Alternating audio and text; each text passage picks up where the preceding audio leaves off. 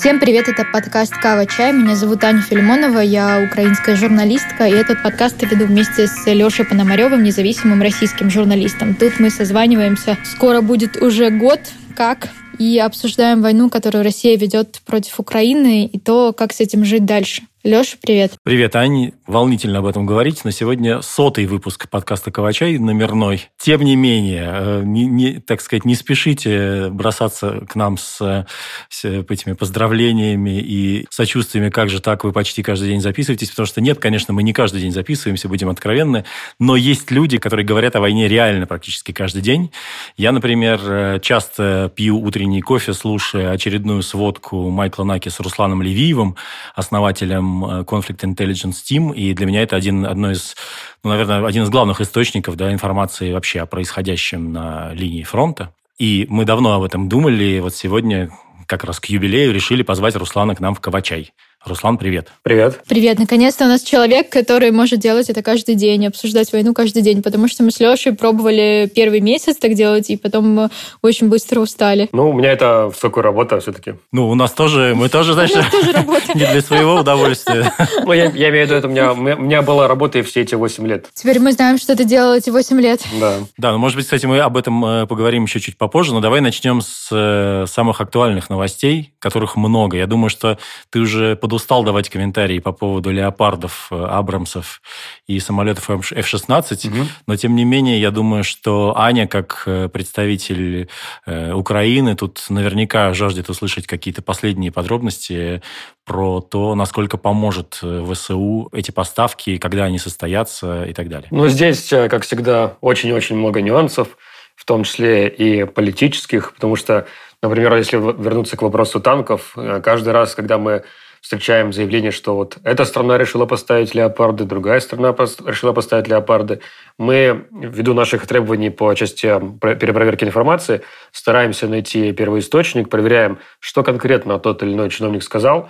И, к сожалению, пока что по большинству стран э, мы прям конкретики такой не увидели. То есть мало кто говорит, что Типа, да, есть принято конкретное решение, что мы вот такое-то количество танков а, поставим Украине. Чаще всего это мы думаем, мы обсуждаем, мы рассматриваем решение, мы планируем поставить. То есть без конкретики, очень такими обтекаемыми фразами.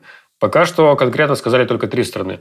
Великобритания про танки Challenger 2, 14 штук к апрелю-маю. США про 31 танк Абрамс к концу 23 года, может быть, в начале 24 года. И Германия – про танки «Леопард-2», как минимум 14 штук, которые приедут через 3-4 месяца. Пока что все остальные страны вот так вот э, ходят вокруг да около и говорят обтекаемыми фразами, к сожалению.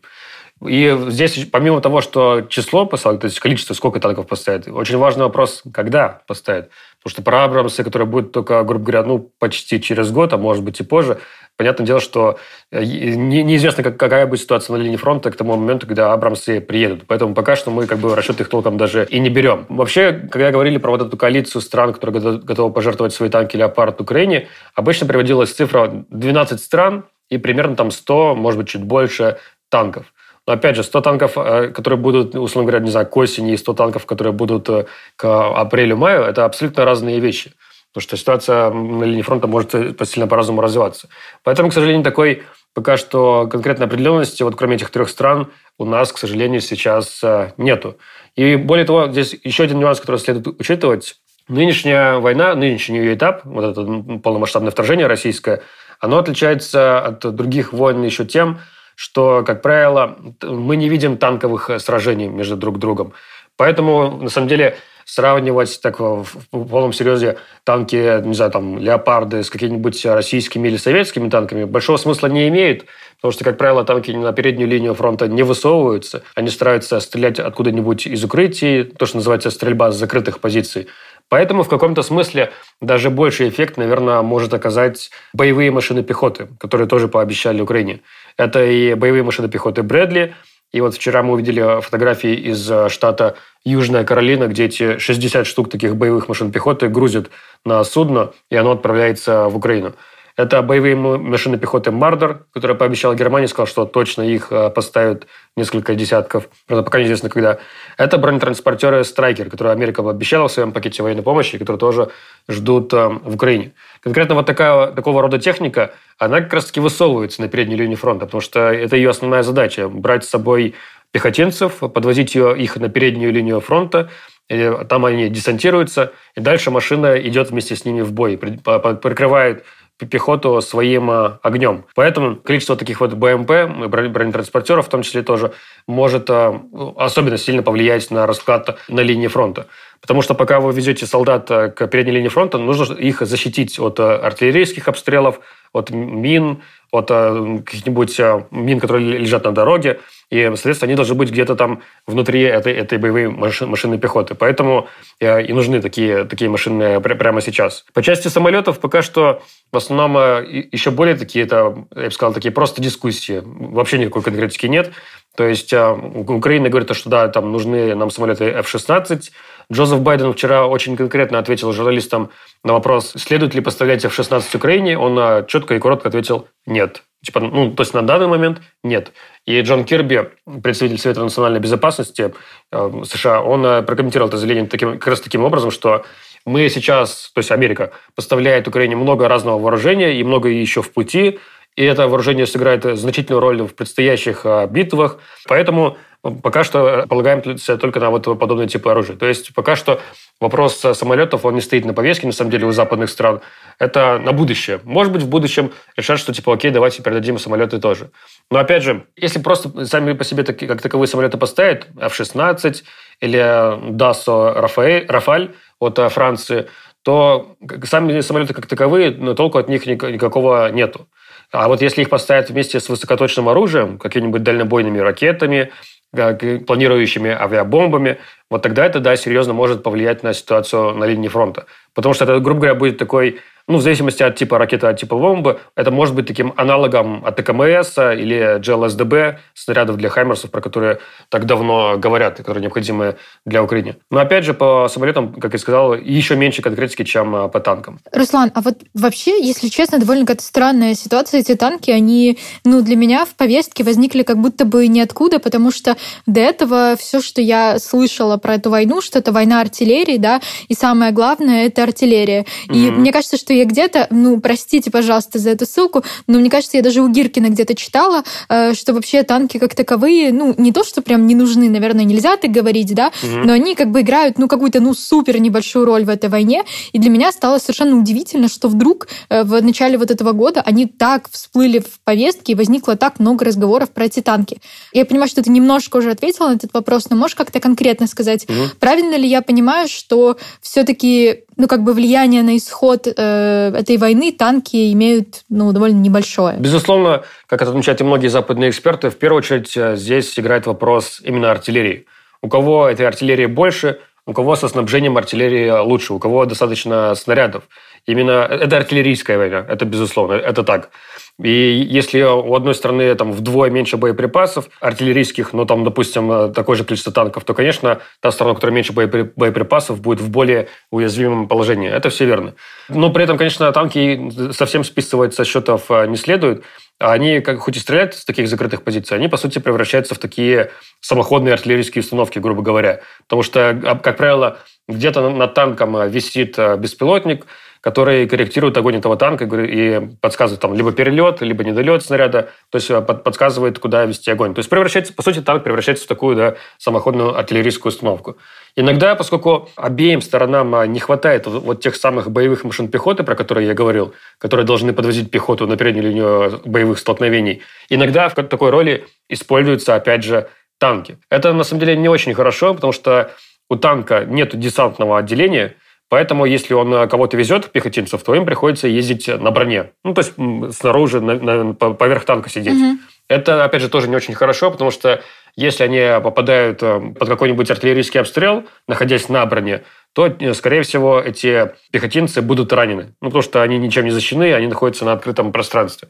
Поэтому, да, иногда танки используются в такой нехарактерной роли. И это мы, мы прямо сейчас, в эти дни, видим, когда идут бои за Угледар, Там э, российская 36-я мотострелковая бригада публикует ряд видеозаписей, где они в том числе на танках вот так вот едут прямо по открытой местности на большой скорости, и у них там прямо на танке сверху сидит несколько там солдат, которые оттуда потом э, десантируются. Поэтому порой вот такое несвойственное применение танков, оно присутствует, и оно используется, по сути, танки используются и как артиллерия порой, порой э, такая самоходная артиллерийская установка, и как в роли БМП. Поэтому совсем список тех счетов, со счетов, конечно же, не стоит. Но да, вы правы, в первую очередь играет вопрос именно артиллерии. Чем больше этих э, гаубиц и самоходов, тем, тем лучше. Угу. Чем больше снарядов, тем лучше. Чем эффективнее снабжение, тем лучше. Тем более, мы же видели еще по весне-лету прошлого года жалобы, которые поступали от украинских военных на панцергаубицы. Оказалось, что панцергаубицы под такую интенсивную войну не приспособлены. То есть, когда из них прям так много выстрелов делают каждый день, они банально выходят из строя. А если они выходят из строя, то в поле их э, перестволовка тоже называется, то есть замену ствола, вы не сделаете, вам их нужно вести очень далеко, в Польшу, и только там это меняется, потом возвращать на линию фронта. В общем-то, очень большие сроки. Опять же, у кого в этом плане логистика лучше, тот э, выигрыше. А слушай, вот как раз по поводу ремонта и всякого такого, мне кажется, я у тебя в сводках, э, собственно, слышал тейк о том, что э, вообще все эти, конечно, хорошо, модные все эти леопарды, леклерки, абрамсы, угу. у них там кла- классное ночное видение, чуть ли не с планшета можешь ты весь бой контролировать, но на самом деле круче для Украины, ну и полезнее будет сильно, если сейчас ей передадут больше даже вот этих вот постсоветских танков, да, там типа Т-72, каких-то старых, в, об... да, безусловно. в обмен на перспективу поставок э, там условных Абрамсов каким-то европейским странам, э, но это будет там в ближайшее время, и, э, и к тому же с ними гораздо проще в частей там и всего такого. Да, это так, потому что если представим, что уже завтра в Украине появится там сотня танков «Леопард-2»,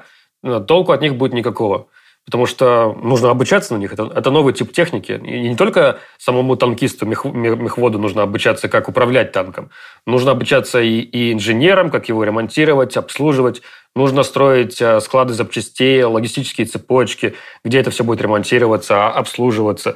Нужно понимать, какой там тип топлива, масла нужно заливать в эту технику, потому что поскольку она западная, то она, как, как правило, более все-таки требовательная к своему уходу и обслуживанию. Нужно проводить э, слаживание экипажей и не только внутри самого танка, чтобы мехвод с командиром, наводчиком нормально взаимодействовали и умели пользоваться связью внутри танка, но чтобы они умели взаимодействовать и с пехотинцами, которые будут около них э, находиться в, в, в бою, с э, какой-нибудь артиллерией, которая будет их дополнительно прикрывать, с разведкой, которая будет летать в воздухе, там, с теми же, например, беспилотниками и наводить их. Вот это вот тоже надо обучаться всему этому взаимодействию. И это, как правило, в мирное время занимает несколько месяцев. Обычно там, ну, в российской армии такое занимает примерно полгода. Обучить э, сначала отдельно, там, допустим, мехвода, затем взаимодействие в рамках экипажа, затем взаимодействие на уровнях, там, допустим, взвода, потом на уровне роты, и там дальше на уровне соединений. Это очень долгий процесс, поэтому я и говорю, что если, допустим, леопарды прям завтра появятся в Украине, толку от них будет бесполезно. Они будут стоять просто как, как мертвый груз, потому что никто не умеет ими управлять, и ну, обучение еще только-только начинается. И, наверное, с этим связано, что заявление Германии, что первые леопарды приедут там через 3-4 месяца. 3-4 месяца, на наш взгляд, это как раз такой минимальный срок, чтобы ну, хоть как-то плюс-минус обучить эти танковые экипажи, чтобы они как-то прошли там слаживание боевое, и потом их пускать в бой. Вот это такой минимальный срок. А если бы поставили Украине советские танки, Т-72, те же самые, например, или вот Кипр. Кипр предлагает, говорит, что вот у нас стоит на вооружении там, порядка 80 танков э, Т-80У, мы готовы отдать их Украине, если нам взамен отдадут, отдадут те самые леопарды. И опять же, украинские танкисты умеют управлять, и у них есть все необходимое, и запчасти, и ремонт, и инженеры для управления, обслуживания танками Т-72, Т-80 и подобными моделями. То есть там, если вот Т-80 завтра окажется в Украине, их можно прямо вот завтра же и пускать в бой, потому что там все все, все, все умеют. Не нужно никого заново обучать, не нужно строить новые, новые логистические цепочки. Последний вопрос про самые, что называется, свежие сводки и обсуждения. Все говорят, то есть как бы эксперты, и ты в частности, и разные эксперты, и западные, и, и пророссийские, так называемые эти военкоры, пишут о том, что, значит, Россия готовится к новому наступлению. При этом одновременно обсуждается, что и Украина тоже скорее всего, готовятся к наступлению или контрнаступлению. Угу. Можно ли здесь сделать какие-то выводы уже или пока совсем ничего не понятно? По моему ощущениям, начиная где-то с 10 января, ну, примерно плюс-минус в эти даты, действительно началась перемена тактики. То есть, если там ноябрь, декабрь, тактика заключалась российская в том, что нигде особо толком не наступаем, просто держим линию фронта и пытаемся выиграть в этой войне другим способом, а именно конкретно уничтожением энергетической инфраструктуры Украины, массовыми ракетными обстрелами, рассчитывая на то, что в течение этой зимы украинцы будут сидеть э, без тепла, водоснабжения, без электричества в домах, они будут замерзать, это будет приводить к потокам новых беженцев э, в Европу, и, соответственно, будет создаваться политическое давление на европейские государства. Э, может быть, будут какие-то, не знаю, а протесты дополнительные внутри Украины, давление на Зеленского, что из-за этой войны там мы замерзаем и сидим без электричества, давайте вести переговоры. Но, как мы видим, э, эти ракетные обстрелы, обстрелы оказались, ну, по большей части не, неэффективными. То есть, да, есть там перебои электричества, есть перебои с водой и прочим, но, тем не менее, как правило, все это плюс-минус быстро восстанавливают. И, как мы видим, не возникло новых таких прям серьезных волн беженцев – и Европа не, не ощутила какого-то дополнительного политического давления в этом смысле со стороны своей общественности.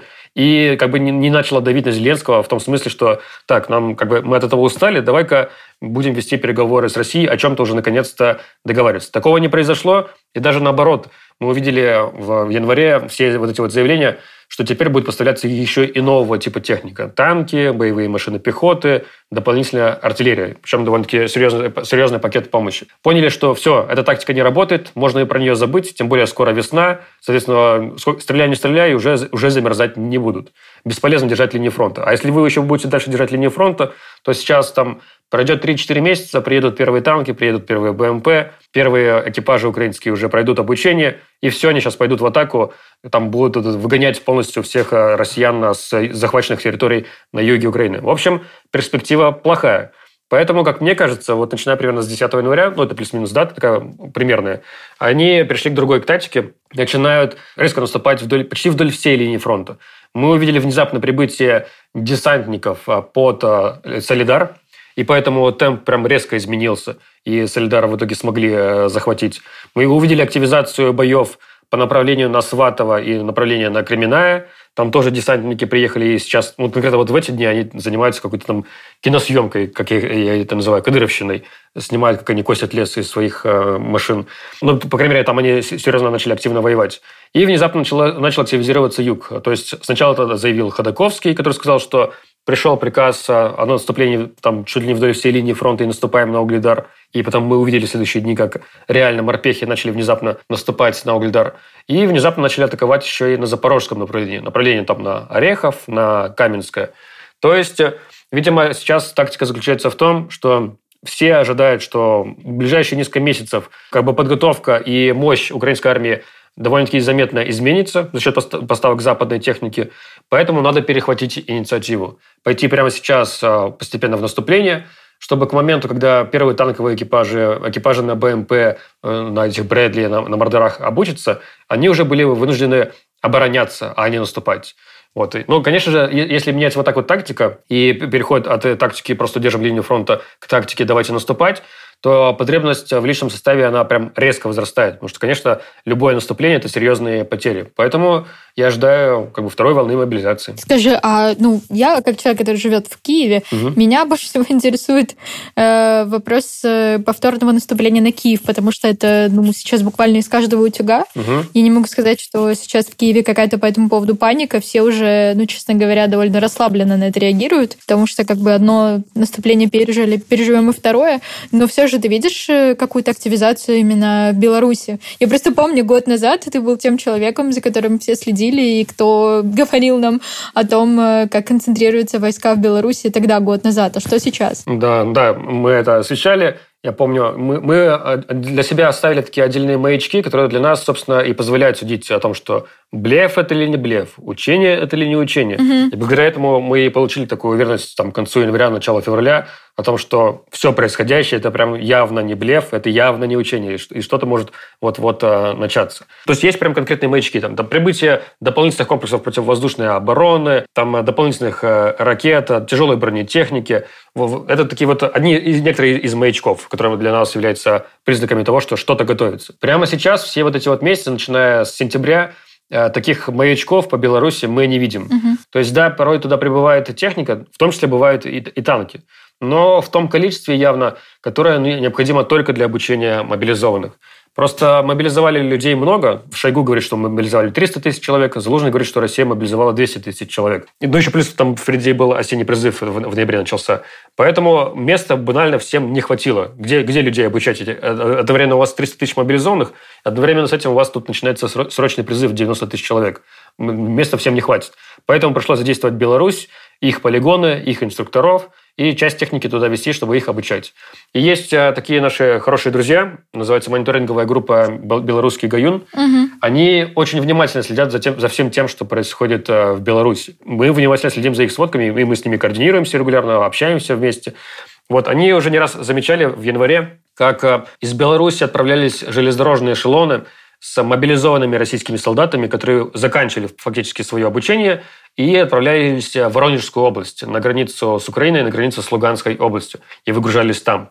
То есть э, это дополнительное подтверждение того, что на данный момент пока что никаких признаков а, подготовки к наступлению страны Беларуси на Киев не идет, и пока что по-прежнему Беларусь используется как такой учебный полигон, чтобы там обучать мобилизованных, а потом дальше перебрасывать в Россию и далее уже в Украину в боевые действия. Вот ты сказал, что, собственно, вот с 10 до января сменилась тактика российской армии, и, кажется, это еще совпало с тем, что поменяли командующего, то есть, э, кажется, провалилась вот эта тактика Суровикина а Сирия, угу. так сказать, победить с помощью гуманитарной катастрофы. Э, при этом э, еще интересно, мне кажется, интересный поинт про то, что ты сказал, что подвозят десантников, и с этим связаны некоторые успехи российских военных вот на локальных участках, то, что Солидар заняли в итоге. Угу. Означает ли это, в частности, то, что ЧВК Вагнера, так называемая, которая очень, ну, очень обсуждается, очень много его в медиа, у нас на холоде выходили и тексты, я делал подкаст про человека, который там убийца, который вышел из тюрьмы и, и, собственно, стал э, успешным ЧВКшником, и которого Пригожин показал всем. Но при этом происходит какое-то брожение и столкновение, вот эти публичные постоянно срачи Гиркин с Пригожиным, как будто еще Минобороны тоже Пригожина как-то не ценит, потому что как раз ты сам говоришь, что вот десантники начали тоже выкладывать видео. Успехи как будто связаны именно с регулярной армией. А кем наступать-то, собственно? Потому что если сейчас брошены вот эти вот последние ВДВшные части в, так сказать, в бой с ними, э, и за счет них какое-то продвижение происходит, то кем будет Россия наступать, не очень понятно. Мобилизованными, зэками? Откуда брать вообще этот ресурс? А, безусловно, мобилизованными. И мы это уже видим, что те части кадровые, которые понесли потери в прошлом году, они пополняются за счет а, мобилизованных. И там поддержку их на разных направлениях оказывают как раз-таки мобилизованные. Ну вот вспоминая, например, то, что происходит прямо сейчас а, по направлению на Кременную, где как раз-таки тоже десантники из 76-й воздушно-десантной дивизии воюют, там а, в недавнем репортаже, по-моему, это издание «Известия» было, кажется, они э, э, снимали репортаж про эти боевые машины поддержки танков «Терминатор» и брали интервью у командира такой машины. И по его шеврону мы определили, что это третий армейский корпус, то есть это те самые, то, что были добровольцы летом прошлого года. То есть, по сути, не, не такие кадровые военные, не элита. И вот они то, тоже используются в боях, им приходится поддерживать такие кадровые части.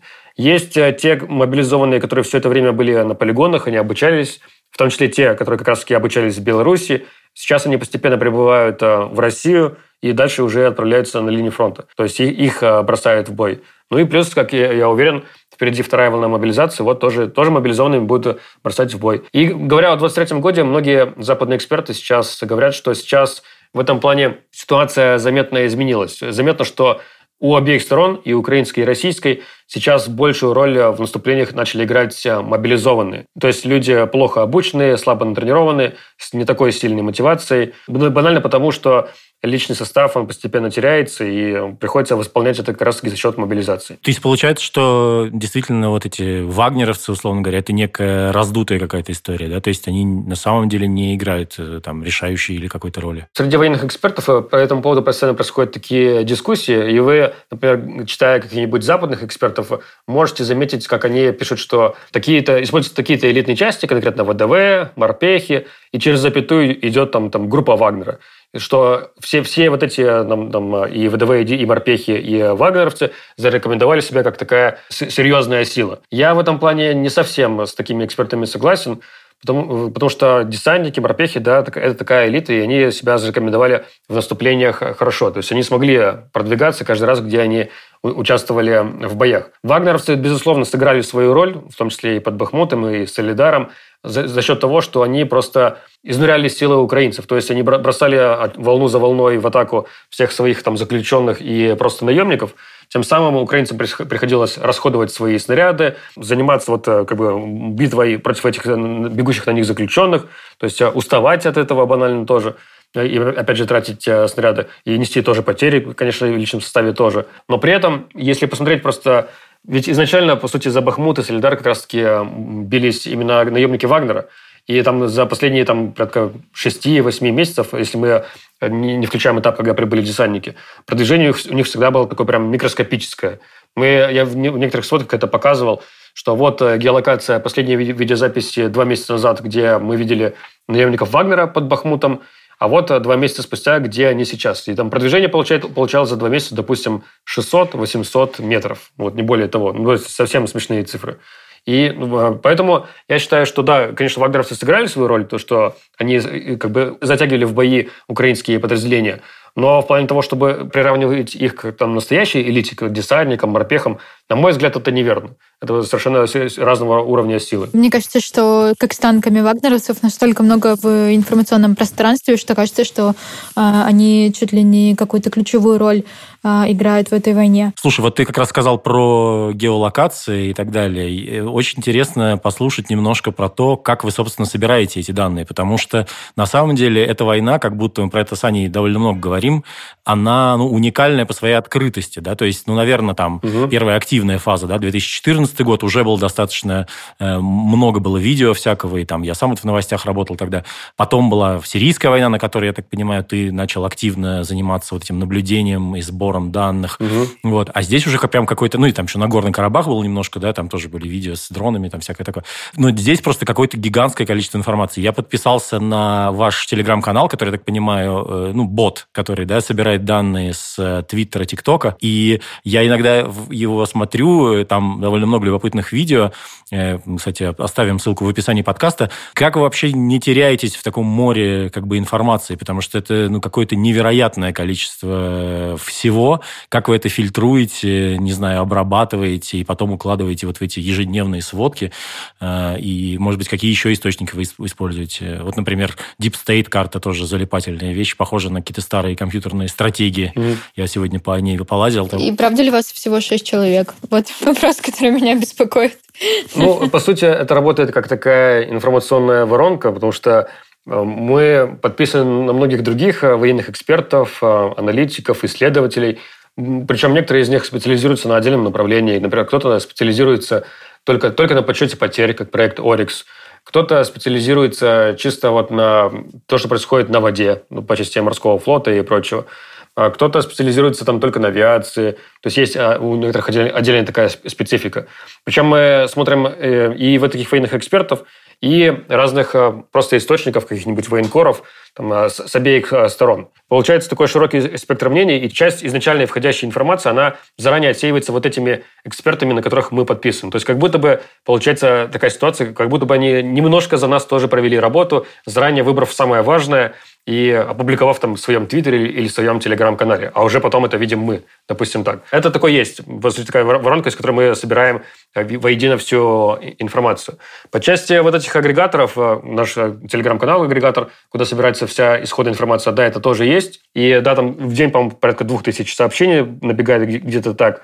Здесь нам помогают в том числе еще и наши волонтеры. Сейчас, вот, заранее отвечайте, поскольку у нас человек, сейчас у нас именно сотрудников, то есть те, кто получает зарплату, 7 человек и еще порядка 80 волонтеров. В том числе есть отдельная группа волонтеров, которые работают как раз-таки по ситуации на линии фронта. То есть они работают посменно, каждый день собирают э, вот такую информацию, в том числе из нашего агрегатора, и составляет такую сводку, где просто исключена исходная информация, без какого-то либо осмысления, без анализа, просто исходники, грубо говоря. И потом каждый вечер, без выходных, там, без каких-либо прерываний на какие-нибудь праздники, мы проводим летучку команды в ходе которой разные люди, отвечающие за разные направления, там кто-то отвечает за мобилизацию, ну, просто по теме мобилизации, кто-то отвечает за, за линию фронта, кто-то отвечает там за всякие экспертные мнения, то есть читает регулярно экспертов, анализирует их это. Мы это собираемся вместе, вместе обсуждаем на летучке, которая занимает там, обычно там, часа два, три, иногда четыре, и приходим к какому-то единому общему мнению по в целом самому важному, что произошло за день.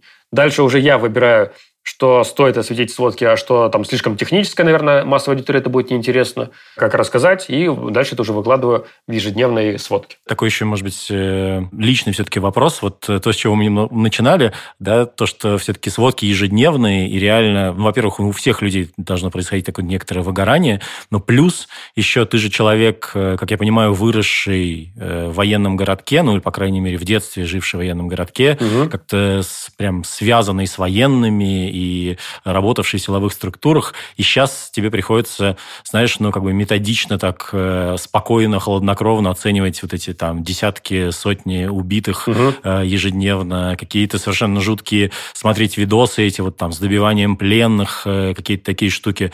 При этом в сводках ты абсолютно не эмоционален, как правило, когда об этом рассказываешь. Как тебе удается, не знаю, как-то вот удерживать стабильное э, состояние духа? Ну, это годы закалки, потому что я, я вспоминаю то, как я писал в 2014 году, в 2015 году в личном твиттере, например, когда, собственно, появилась команда сети в мае 2014 года, когда я там сталкивался с первыми российскими военными преступлениями, там, не знаю, обстреляли Мариуполь, например, из Града, когда или когда попали по автобусу, который ехал, по-моему, в сторону Донецка, кажется, на, на дороге, и там было много погибших э, гражданских. Вот тогда я был прям сильно более такой эмоциональный, вел себя больше как активист, нежели как эксперт. И, ну, и если, если найти мои твиты тех времен, как раз э, по части войны, и порой мне за них, когда на них наталкиваюсь, становится реально стыдно. Ну, прям видно, что активист активистом прям, ну, вот совсем не эксперт. Ну, то есть, кроме поведения такого, такого рода. Потом я просто начал постепенно понимать, что гораздо эффективнее, когда ты работаешь все-таки как эксперт, без всякой эмоциональной оценки стараешься все это вести, а вот сухо по данным без э, всяких там э, каких-нибудь приукрас и, и ничего не утаивая. Как правило, возможно, у тебя аудитория будет из-за этого меньше, резко меньше, потому что ты не эмоционален. И, возможно, из-за тебя будет этого много проблем, как это бывает у нас, когда мы, например, говорим, что вот там-то, там-то мы считаем, что вот это было военное преступление со стороны украинских военных. Конечно же, после этого на нас выливается там огромное количество там, оскорблений и обвинений, и называют там нас предателями, агентами ФСБ. Я, я это все понимаю. Но за счет э, вот такого непредвзятого подхода, я вижу, что наше влияние становится гораздо сильнее и эффективнее. И нас а, гораздо более серьезно начинают воспринимать а, в серьезных организациях, в том числе в разных правительствах и э, среди официальных чиновников в том числе. И это позволяет в том числе выходить на уровне взаимодействия с другими СМИ.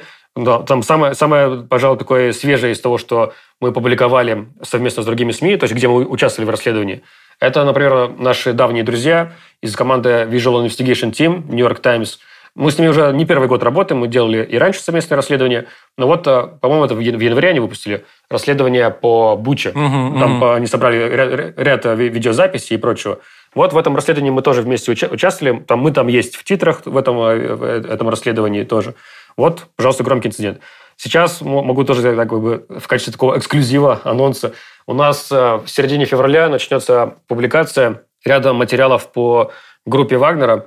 Это тоже наше совместное расследование с рядом иностранных СМИ. И на русском языке будем только мы. Наши партнеры, они будут как раз-таки на других языках публиковаться. И вот мы готовим сейчас это, это расследование. То есть э, за счет вот такой закалки, отсутствия эмоционального подхода, э, деятельность получается гораздо эффективнее. Во многом очень сильно помогла, помогла ну, как бы это цинично не звучало, Сирия. Потому что, когда ты работаешь э, военным экспертом по войне, тебе приходится очень внимательно пересматривать все вот эти вот э, видеозаписи, которые очень любила снимать э, террористическая группировка ИГИЛ, угу. всех вот этих вот казней, там, отрезания голов, когда там давят танком или сжигают заживо. Потому что ты можешь там случайно обнаружить какую-то мелкую деталь, которая окажется важной зацепкой и позволит из этого сделать там большое расследование. Поскольку нам, мы там много часов такого видео насмотрелись, как, как бы закалка нервов, она уже такая произошла. Стал, стал чуть более черствым, чуть, чуть более циничным, менее эмоциональным. Но, как видите, это приводит только к положительным результатам в плане эффективности. Руслан, а скажи, пожалуйста, у вас были в команде украинцы? Именно по национальности украинцев а, не было. У нас а, был в команде Кирилл Михайлов, который с самого начала команды и по нынешний момент он живет в Киеве. Ну, он по гражданству россиянин. Какая-то, такая, получается, опосредованная взаимосвязь с Украиной, да, у нас была. Он же и есть, я так понимаю. Наравне с тобой, скажем так, один из из главных ваших спикеров? Он ушел из команды, когда это было, ноябрь месяц, после того, как раз, когда у нас э, была ситуация, вот как, как раз та, та проблемная ситуация, о которой я и говорил, была вот эта вот видеозапись, э, где пытались взять в плен российских солдат, и там а, последний выбежал с автоматом, и пришлось э, там, украинцам всех там убить этих российских военных. И был большой из этого скандал, я это освещал в сводке, я это описывал как военное преступление.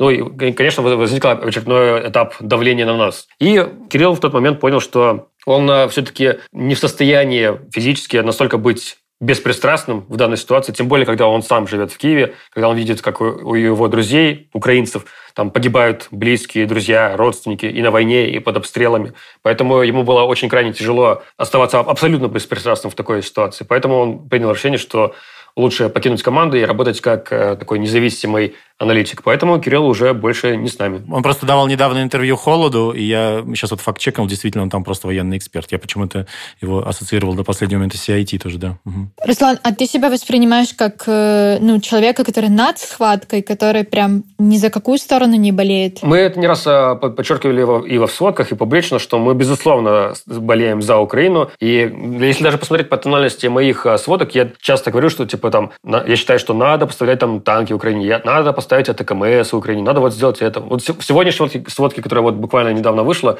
я, например, говорю, что вот э, вам очередная видеозапись, как э, российский вертолет К-52 помогает вести бои под Угледаром и пускает ракеты по личному составу Украины. И это вам довод для того, что Украине нужно поставлять больше комплексов противовоздушной обороны, чтобы она могла не только защищать важные объекты, допустим, где-нибудь в Киеве, но и в том числе сбивать такие вертолеты, чтобы они не могли э, наносить ракетные удары по Украине. В этом плане, да, конечно, в какой-то мере это не соответствует, скажем так, журналистской этике, но есть такие вот дискуссионные вопросы. Но мы здесь э, все-таки не журналисты, мы больше как эксперты, и, э, но при этом, да, болеем э, за Украину. То есть мы считаем, что победа Украины, она, по сути, является и победой для России, именно как для будущих поколений россиян. То есть важнее, чтобы как можно скорее Украина победила, на наш взгляд. Мне тоже так кажется, что для России это тоже будет победой, на самом деле, стратегически. Руслан, а у меня еще такой вопрос, только не подумай, пожалуйста, что это какой-то, не знаю, экзамен с украинской стороны, угу. потому что я немножко читала Твиттер, все-таки хочется тебя спросить, а вы проводили какое-то дорасследование вот этого случая с э, расстрелом, не расстрелом пленных э, украинскими солдатами?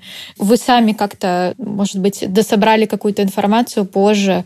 Дело в том, что я просто хочу сказать, что меня саму очень волнует вопрос э, военных преступлений, которые могли бы совершать украинцы. Я просто реально угу. каждый раз, когда возникает подозрение о том, что как бы наши солдаты это сделали, я просто испытываю реально физическую боль. Угу. Просто интересно, может быть, вы собрали какие-то новые факты по этому поводу? Ну, мы работаем только по открытым данным. Каких-то дополнительных открытых данных не появлялось. А при этом, да, наши зрители, читатели скидывали мне разборы этого видеозаписи от других блогеров.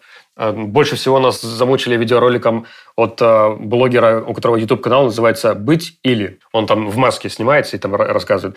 И ну, мы внимательно изучили его ролик, его, скажем так, версию. И, по сути, он вообще ничего нового не сказал. То есть он привел а, доказательства того, что как бы вот этого автоматчика он, он представлял угрозу для украинских военных, его там нужно было ликвидировать, его ликвидировали. И понятное дело, что украинцы почувствовали опасность, поэтому им пришлось открыть огонь по вот этому пулеметчику. Ну, как бы да, мы с этим и не спорили, вот, но все остальные, как мы видим, нет ни одного доказательства, что они представляли какую-то опасность. Поэтому новых данных никаких не появилось. Единственное, что я отметил, там где-то через месяц после этого я участвовал э, в очередной передаче Fake News у Маши Борзуновой. Она меня расспрашивала про этот инцидент, и она сделала там отдельный выпуск. И я потом, когда смотрел ее готовый выпуск, она еще брала интервью у бывшего исполнительного директора, по-моему, Human Rights Watch, да, Human Rights Watch из Америки, иностранца, не помню его сейчас имя, где он фактически привел точно такие же аргументы, как и я приводил в сводке. То есть фактически он, не зная там этого, не зная меня, не зная нас, фактически, получается, так абсолютно стал на нашу сторону. Но, подводя итог, каких-то новых данных по тому инциденту пока что мы не встречали. Спасибо, Руслан. Спасибо тебе, во-первых, за свежие сводки, а во-вторых, за не некоторые закулисные, так сказать, подробности работы CIT. Это все ужасно интересно. Могли бы тебя расспрашивать, наверное, еще час. Э, например, из сводок Руслана э, я узнал вещи, которые можно, не знаю, как сказать, э, выпендриваться в светских разговорах военного времени, а именно то, что гаубицы М100, да, они различаются тем, что есть гаубицы М100С и М100Б. Угу. И вот э, только, так сказать, спустя уже почти 40 лет жизни я узнал, что э, гаубицы М100С – это самоходные гаубицы, а М100Б – это буксируемые. Вот такой вот э, замечательный... Да, у меня, у меня тоже такие бывают инциденты, когда, когда меня удивляет, когда подходит какая-нибудь прямо взрослая женщина ко мне. Ну, у меня был такой инцидент. Я, ну, типа, типа, о, я вас смотрю, там, можно ли сфоткаться? И потом говорит, типа, ну, вот благодаря вам теперь я знаю, что САУ – это самоходная артиллерийская установка. Это тоже меня порой шокирует и удивляет, да. При этом я повторюсь, что это, мне кажется, те, кто... Ну, вообще, конечно, аудитория сводок Руслана гораздо больше, чем Кавачай. Но anyway, если кто-то из наших слушателей хочет получать э, суперсвежую информацию про войну в Украине, то это один из самых лучших, мне кажется, источников такой информации.